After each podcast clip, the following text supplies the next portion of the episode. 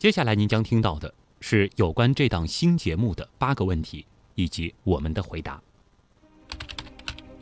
问题一：我们为什么要做这档节目？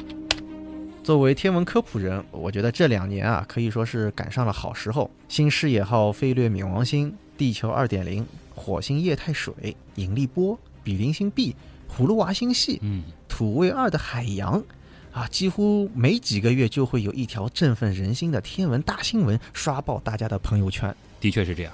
而我作为一名媒体科普人呢，这几年呢可以说是赶上了大时代，越来越多的代表科学的声音发了出来，越来越多的喜欢科学的人聚集了起来，也有越来越多的人愿意为了科学打赏和点赞。嗯，在关注的同时，大家对宇宙的好奇心也越来越大。我收到过小朋友提问：星星为什么会掉下来？为什么白天能看到月亮？太空是冷的还是热的？哎，这些看似简单却大有玄机的问题，也经常遇到有人问：什么是脉冲星？怎么寻找黑洞？宇宙的外面是什么？这些高难度炫技问题。在我这边，经常有人问我的，则是最近要水逆了该怎么办？外星人到底什么时候来地球啊？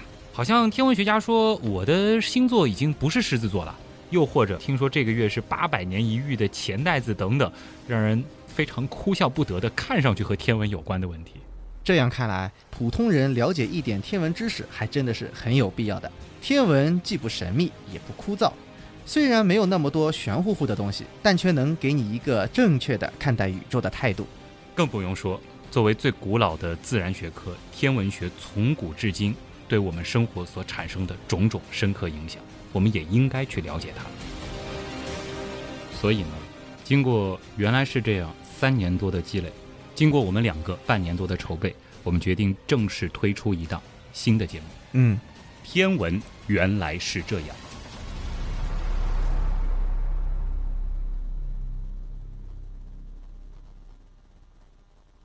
问题二，这个节目会怎么做呢？我觉得呢，这是一档带大家站在天文学的视角探索和发现宇宙奥秘的专业型天文科普节目。每期节目的时长在三十分钟左右，每一期会围绕一个核心知识点展开，然后若干期节目组成一个小系列，我们会逐步的将浩瀚的天文学系统性的呈现给大家。与此同时，我们还会挑选大家所提出的各种与天文有关的问题进行回答。当一些重大天文事件发生时，我们也会设置特刊，甚至邀请天文研究人员来做客，带来第一手的干货。嗯，之前在原来是这样当中呢，我们曾经合作过十一期节目，嗯，可以算是天文原来是这样的前传啊。哎，有兴趣的朋友呢，可以回听第九十一期、九十二期、一百零三期、一百零四期、一百三十四期、一百三十五期等等，可以通过这些节目来感受一下我们的风格。当然，更重要的是来鉴定一下咱们的专业性。对，问题三：天文原来是这样和原来是这样有什么区别？相比原样相对漫谈式的这种节奏，嗯还有任性的时长，是是吧？天文原来是这样，会显得更加的紧凑，并且呢更具有专题性和系统性。是，全年的节目我们会分成十几个相对独立又相互关联的章节。如果把原来是这样比作是一本趣味性的综合科普杂志的话，那么我想，天文原来是这样，就是一本普及型的天文学入门书籍。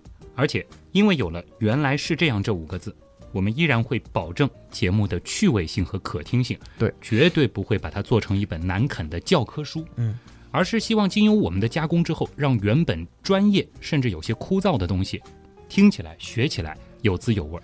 至于节目的品质嘛，我觉得肯定会对得起咱们原来是这样的招牌，更要对得起大家所付出的费用。没错，问题四：天文原来是这样之后，还会有原来是这样和东施效颦吗？恐怕有很多人会担心原样会不会因此停止更新，嗯，而转为付费节目，嗯啊，又或者水兄再也不会出现在免费版的原样当中。哎，我们在这里也郑重承诺啊，那是不会的。喜欢原样的听众呢，可以继续收听咱们每周五更新的免费节目，嗯那里呢依然有很多的科学话题，非常多的知识串联。对原样中呢也会继续保留天文选题啊，水兄也会继续出现在节目中的。嗯，而在这里呢，我们只是把水兄的能量发挥到最大，充分压榨他所储备的那些丰富的天文学知识。哈哈哈，呃，反正啊，正是因为宇宙啊有着讲不完的话题、说不完的秘密啊，所以呢，我们才把天文单独拿出来做，把浩瀚的宇宙好好的说它一说。问题五，我已经听了，原来是这样，为什么还要听天文？原来是这样呢？前面说了，原来是这样的定位是串联各科知识的经纬线，负责的是打开一扇扇知识的窗。嗯，也负责挖一个又一个带甜的知识坑。而天文原来是这样，则是把天文这扇天窗外的浩瀚繁星一颗一颗的摘给你听。另一方面呢，很多人通过咱们原来是这样搭建的节目社区，是认识了许多热爱科学的小伙伴，甚至找到了另一半。嘿嘿，对，所以呢，我们也期待啊，通过天文原来是这样的专属节目社区，你也能够结识更多的志同道合的天文爱好者。哎，说不定就可以相约去看看银河，嗯看看流星雨，甚至看看日全食。哎，为什么不呢？问题六，这个问题很重要，为什么要收费？我知道很多朋友一直坚持在给我们的免费节目打赏，在这里也要再次谢谢大家。其实呢，我一直在坚持原来是这样的公益属性，所以我们也做了一个决定，无论如何，原来是这样，依然都会保持免费节目的定位。嗯，当然，虽然免，但我们依然会坚持它的精品科普节目的品质。不过，在如今的大环境下，为了节目更长远的发展，也为了咱们原样社群能有更长远的发展，我们也必须探索一些新的方式。说实话，付费节目其实也给了我们很大的压力和动力。嗯，啊，让我们必须以百分之一百的投入来做好每一期内容。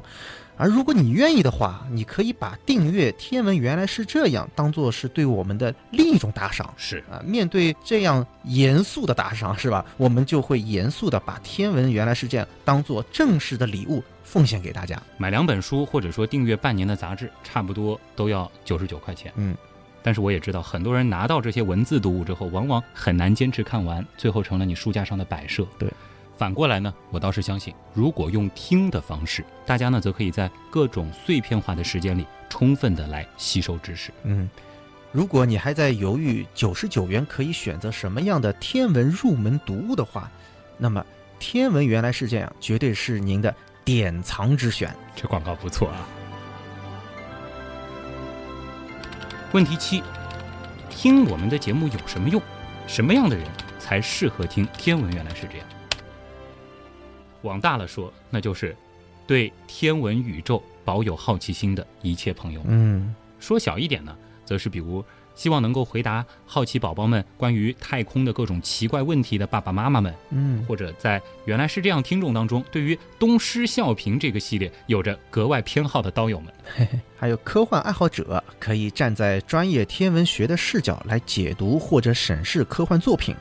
刚入门的天文爱好者可以梳理和补充自己的天文知识，甚至是天文专业的本科生也可以把它当做最佳的课外陪伴。当然，如果说你就是天文研究的从业人员，嗯其实我们也欢迎你订阅。对，一方面呢，我们会紧密跟随国内外最新的天文重大发现；另一方面，如果你愿意的话，其实也可以作为嘉宾加入到我们天文原来是这样里来。哎，欢迎大家。问题八，我们的目标是什么？说起目标，我觉得通过一年下来相对较为系统的五十三期节目正片和三十期左右的不定期更新的听众问答，包括特刊，嗯，你可以成为一个真正懂点儿天文学的人。对，您可以学会一些基本的天文观测技巧，掌握一些初步的天文研究的方法，更可以相对轻松的看懂那些层出不穷的宇宙新发现。可以这么讲，妈妈再也不用担心我学不好天文了。你可以的，我也希望啊，大家可以不再被一些披着天文学外衣的，实则是阴谋论、嗯超自然或者是神秘学的东西来混淆你对世界的认知。对，从宇宙视野、天文视角，更为理性的来看待事物的发展。哦，对了，说了那么久，和我对话的这位他是水兄，本名是施伟，我的好搭档。他的身份是中国天文学会会员，上海市天文学会副秘书长，有着二十年的天文观测积累，十五年的天文科普经验。而施伟老师呢，将会在《天文原来是这样》当中作为第一撰稿人。啊，过奖了，过奖了。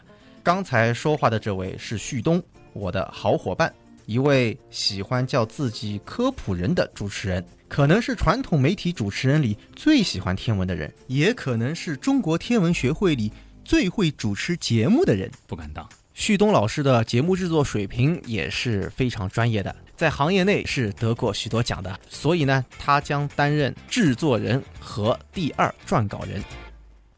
你说我们这样互相吹捧，真的好吗？说实话，捧倒是捧，吹还真不是吹哦。